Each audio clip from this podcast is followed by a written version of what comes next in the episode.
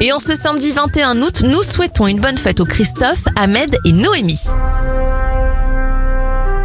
On débute cette éphéméride avec les événements. Galilée crée en 1609 ce qui est considéré comme le premier télescope, la lunette astronomique.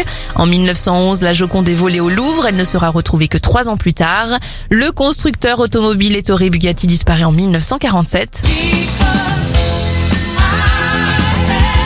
Film Dirty Dancing sort au cinéma en 1987 et en 2015, des passagers américains du Thalys Amsterdam-Paris neutralisent un terroriste.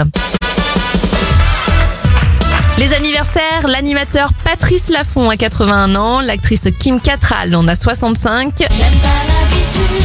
37 bougies sur le gâteau d'Alizé, 35 pour Usain Bolt. Aiden Panettiere en a 32. Et la chanteuse Kelly a 42 ans. Bon week-end.